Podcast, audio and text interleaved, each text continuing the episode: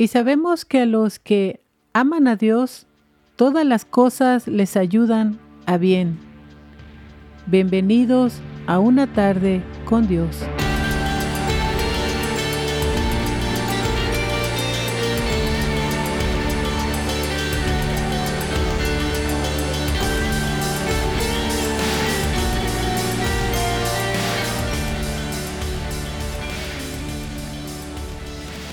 Hablemos de resiliencia.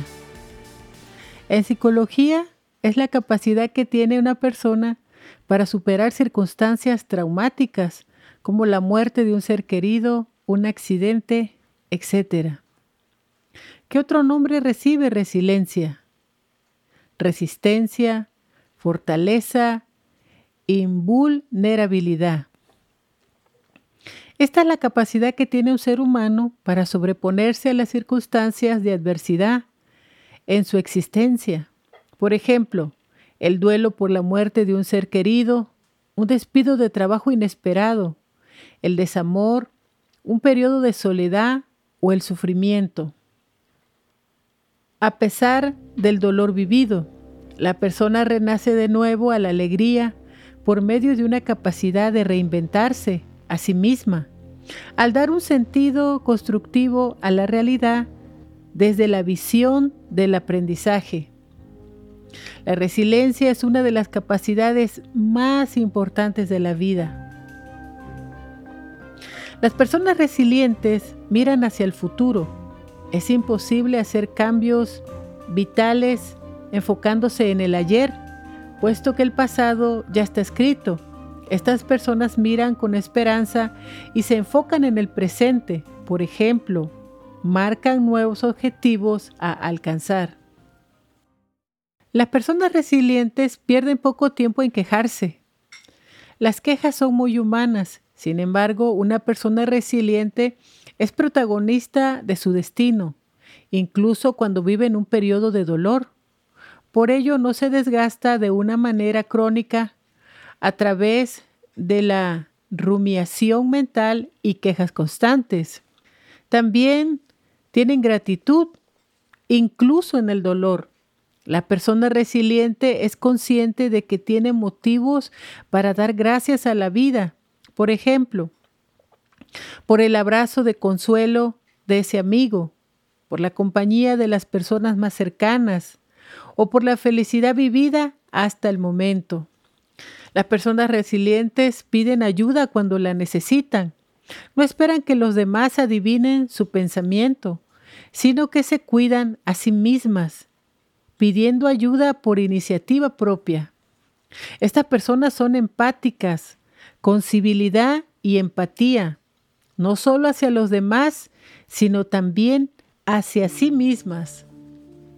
La resiliencia se define por la capacidad de la persona de sobreponerse a las adversidades y encontrar en ellas un motivo de crecimiento personal.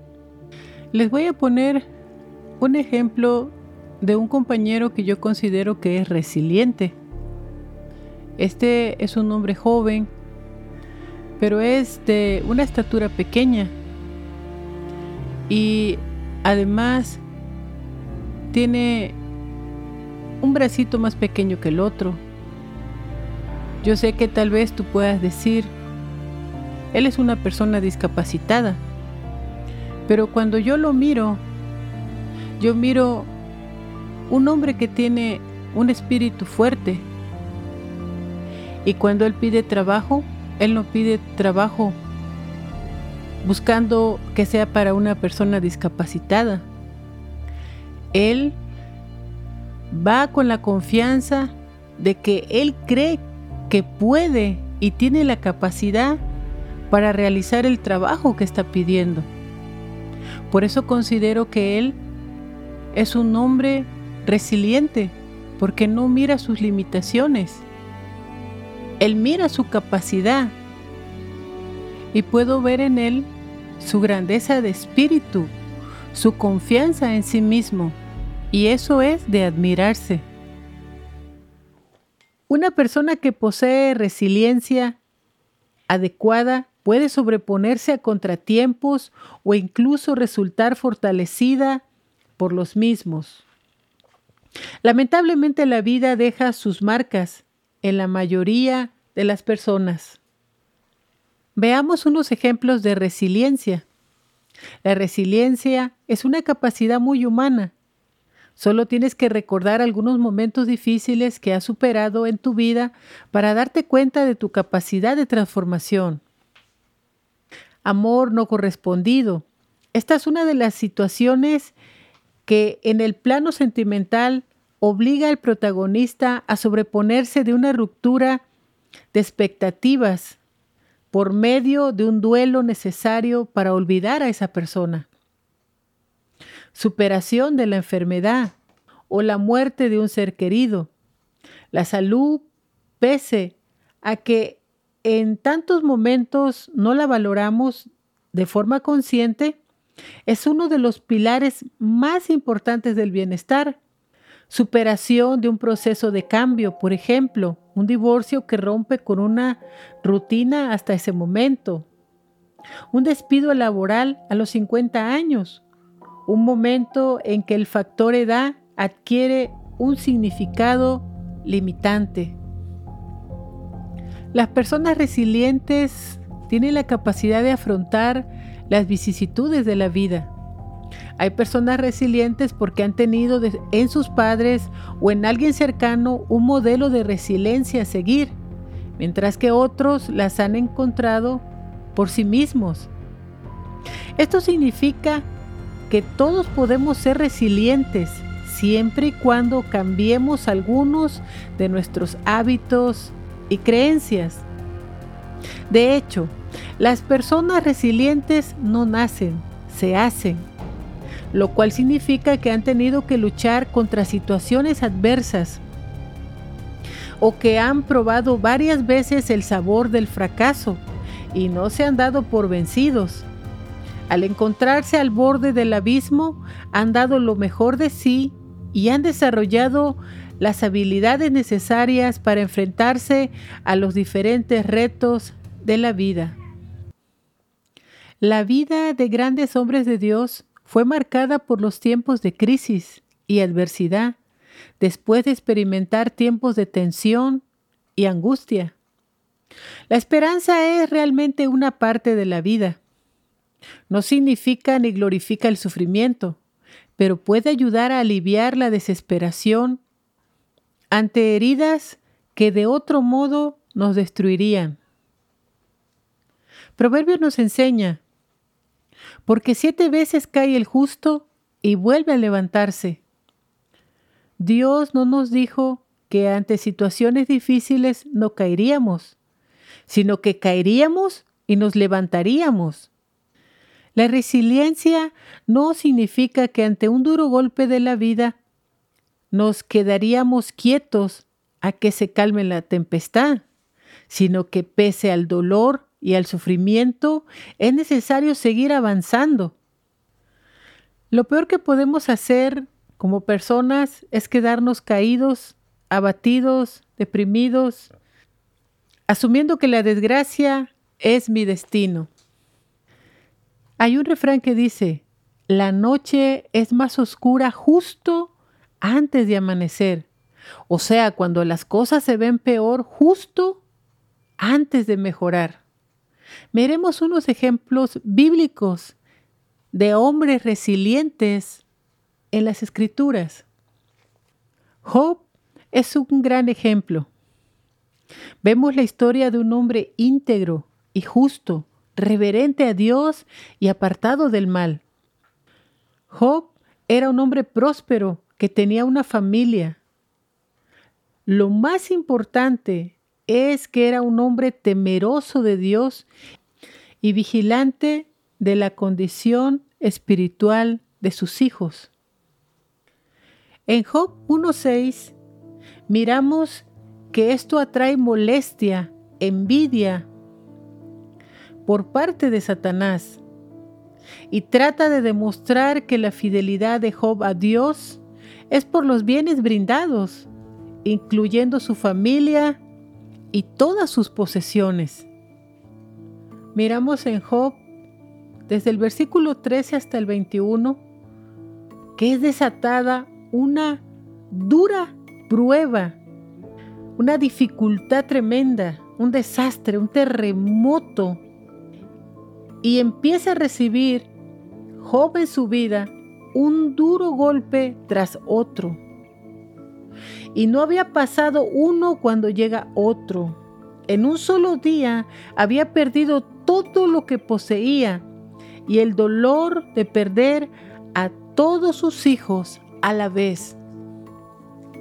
El versículo 20 y 21 dice así, entonces Job se levantó, rasgó su manto, se rapó la cabeza y adoró postrándose en tierra.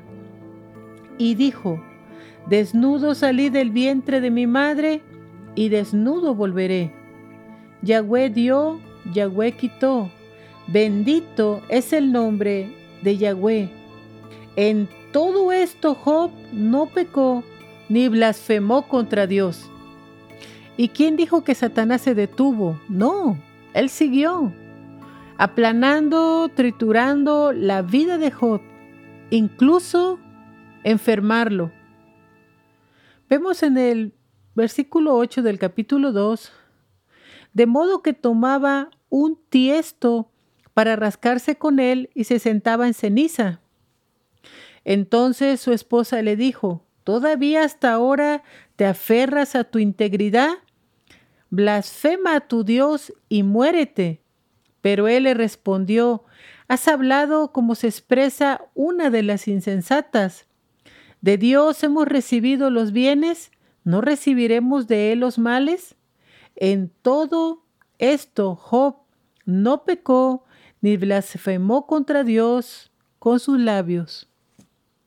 El coraje más grande del diablo es que a pesar del daño que lleva a experimentar al individuo, aún esa persona se aferra a su fe en Dios. Job está con un dolor intenso por la pérdida de sus hijos. Ahora su cuerpo está lleno de llagas.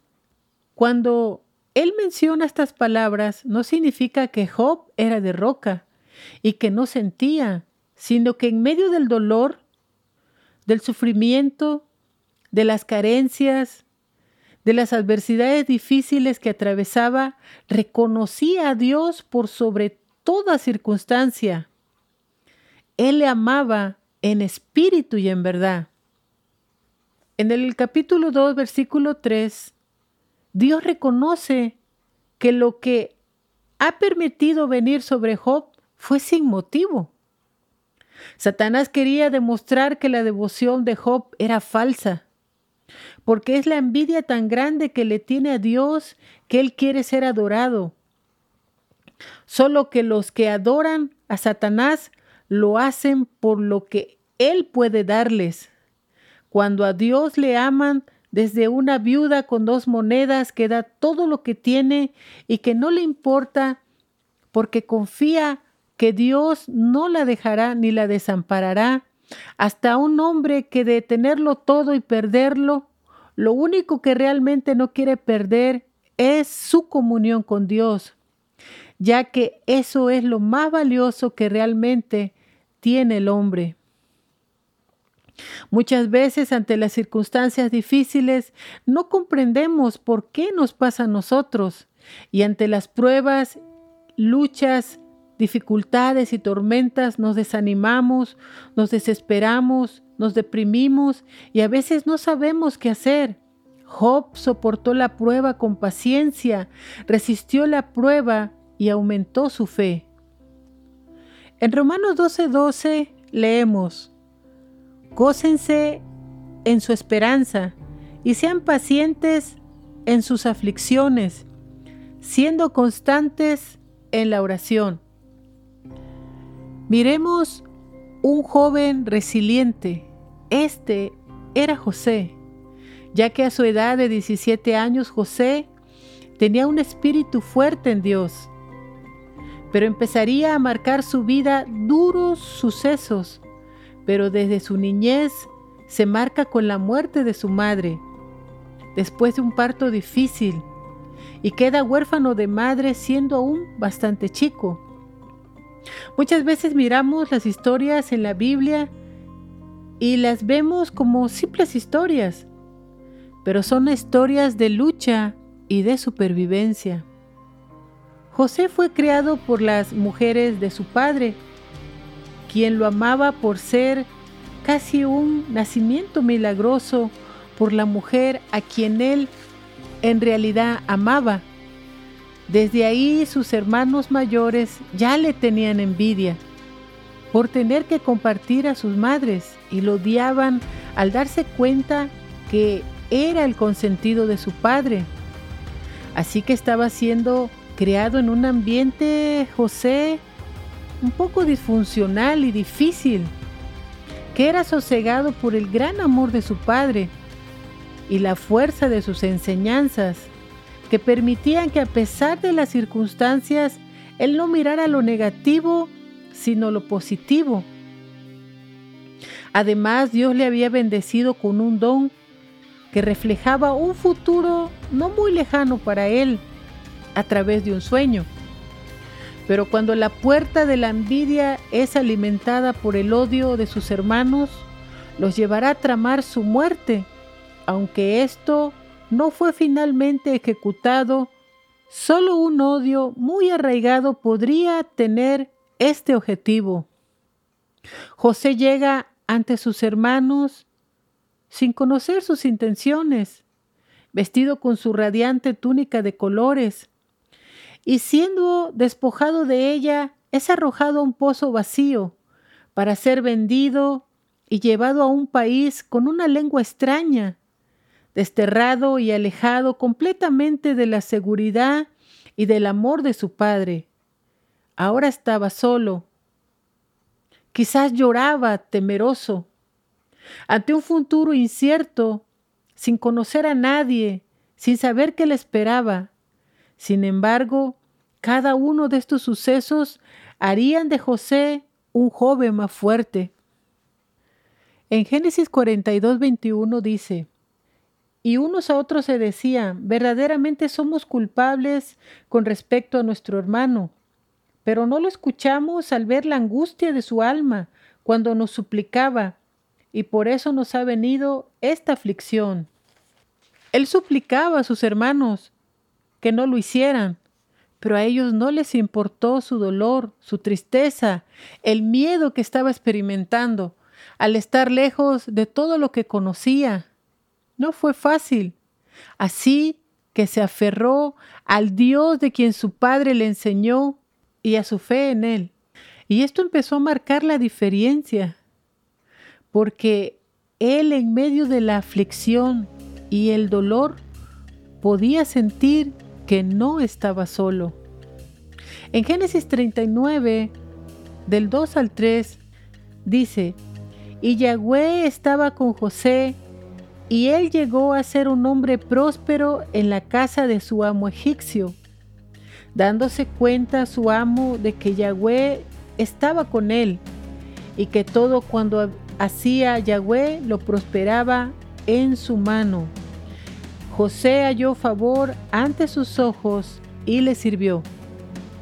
José pudo tomar la actitud de víctima, rendirse, llenarse de amargura, y rencor por lo que le habían hecho y decir, ¿por qué a mí? Pero era su fe en Dios quien fortalecía su espíritu. Cuando él fue vendido a Potifar, Dios estuvo con él para sostenerlo y fortalecerlo. Él tenía la convicción de hacer lo correcto, conocía el bien y el mal, era temeroso de Dios. José era un joven agradable, bien parecido.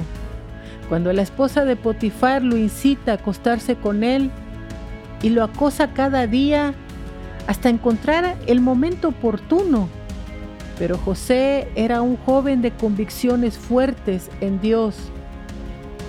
En Génesis 39:9 dice, En esta casa no hay otro mayor que yo, y no me restringe nada excepto a ti porque eres su esposa, ¿cómo podría cometer esta gran maldad y pecar contra Dios?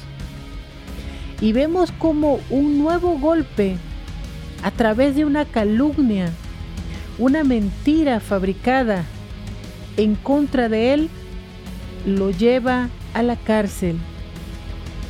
Justo ahora José tenía un techo seguro, gozaba de la confianza de su patrón, lo puso como alguien de autoridad en su casa. Y llega el diablo a través de esta mujer para que en un instante pierda todo lo que había obtenido hasta su credibilidad. Ahora en la cárcel está José acusado injustamente, sin nada y sin libertad. Vemos que cada una de las circunstancias que atraviesa son duras, pero él se aferra a Dios, aun cuando todo está en su contra. En Génesis 39, del 21 al 23 dice, pero Yahweh estaba con José y extendiendo su misericordia sobre él, le dio gracia ante los ojos del jefe de la prisión. Y el jefe de la prisión confió a todos los prisioneros que estaban encerrados en manos de José. Y él era responsable de todo lo que allí hacían. Y el jefe de la prisión no supervisaba nada de lo que estaba a su cargo, pues Yahweh estaba con él y todo cuando hacía era prosperado por Yahweh. Pero Dios es bueno y extiende su misericordia y le da gracia para con los demás. Dios sigue tratando con José y su don de interpretación de sueños se desarrolla justo en ese lugar. Él es usado para realizar la interpretación de dos trabajadores del faraón que lo llevarían a salir de la cárcel. En Génesis 40:15 dice, porque en verdad fui secuestrado de la tierra de los hebreos, y tampoco aquí he hecho nada para que me echaran en prisión. Él sabía que todo lo que vivía era una injusticia, pero el proceso de Dios aún no acababa lo estaba haciendo más fuerte, porque los planes de Dios para él eran más grandes. Llegó a interpretar el sueño del mismo faraón a quien nadie pudo interpretar. Había llegado el tiempo de Dios, ya que a través de José salvaría a ese pueblo creciente de Israel.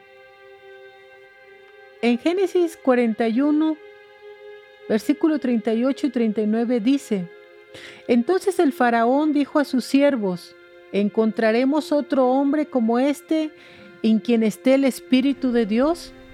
Luego el faraón dijo a José, Después de que Dios te ha dado a conocer todo esto, no hay otro como tú, tan sabio y capaz. Dios, a través de todas estas circunstancias, duras, difíciles y dolorosas, había estado formando el carácter de José, porque enfrentaría el cargo de todo un país y de todos los pueblos circunvecinos. Lo hizo un hombre sabio y capaz. Se le había dado la autoridad sobre toda la tierra de Egipto había recibido el anillo de mano del faraón, había sido ataviado de vestiduras de lino fino y se había sentado en uno de los carros para ser llevado como patriarca y gobernante de un gran país y había recibido la total autoridad sobre toda la tierra de Egipto.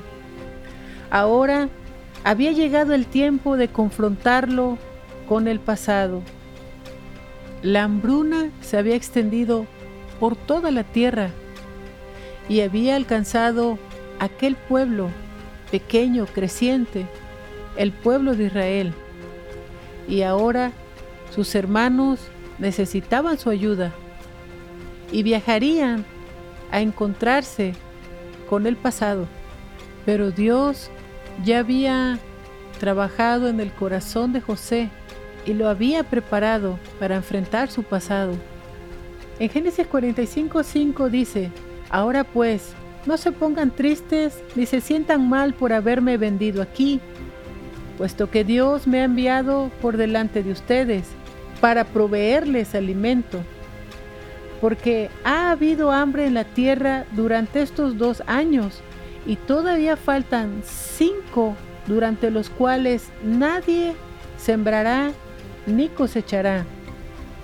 Todo lo que José vivió fue difícil, doloroso, angustiante, triste para el corazón de un joven que apenas abría sus ojos a la vida, pero su fe firme, las enseñanzas de su niñez, el temor de Dios, la vida de lucha y supervivencia, de duras pruebas y procesos, lo llevaron a comprender que todo era un plan de Dios y así poder salvarlos de la hambruna y poder perdonarles el mal recibido.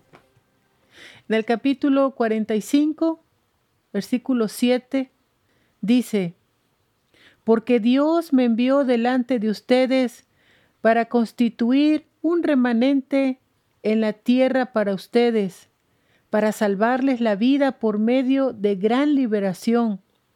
Así que no fueron ustedes quienes me enviaron aquí, sino Dios, y me ha puesto por patriarca para el faraón, por señor sobre todo su palacio y como gobernador sobre toda la tierra de Egipto.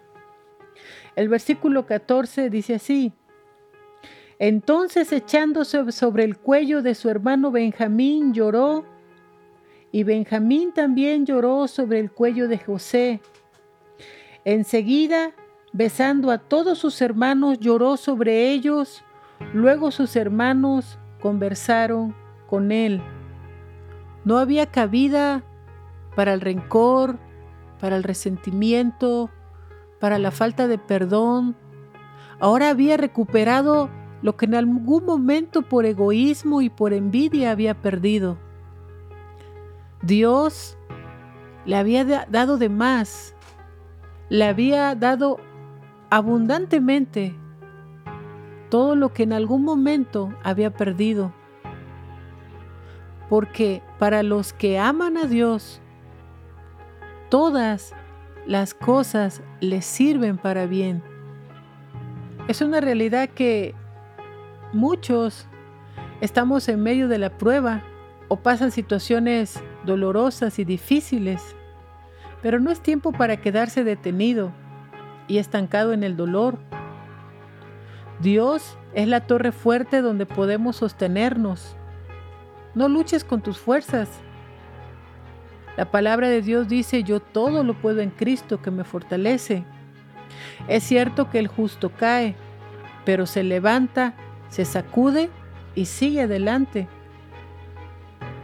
Si no tienes fuerzas para pararte, pídeselas a Dios y Él te levantará, porque Él tiene planes de bien y no de mal para ti y para mí. La Biblia dice que la gente en los últimos tiempos renegará de Dios, echándole la culpa de lo que sucede en sus vidas. Si piensas así, es porque no lo conoces. Tú habitas en un mundo que está gobernado por Satanás y Él es quien realmente quiere destruirte. Muchos estancamientos que experimentamos en la vida es porque no reflexionamos acerca de qué estamos haciendo con nuestra vida, hacia dónde nos llevan las decisiones que tomamos, sean buenas o malas, porque no perdonamos a los que nos hieren y ofenden porque culpamos a otros de lo que nos pasa, pero no miramos nuestro propio interior.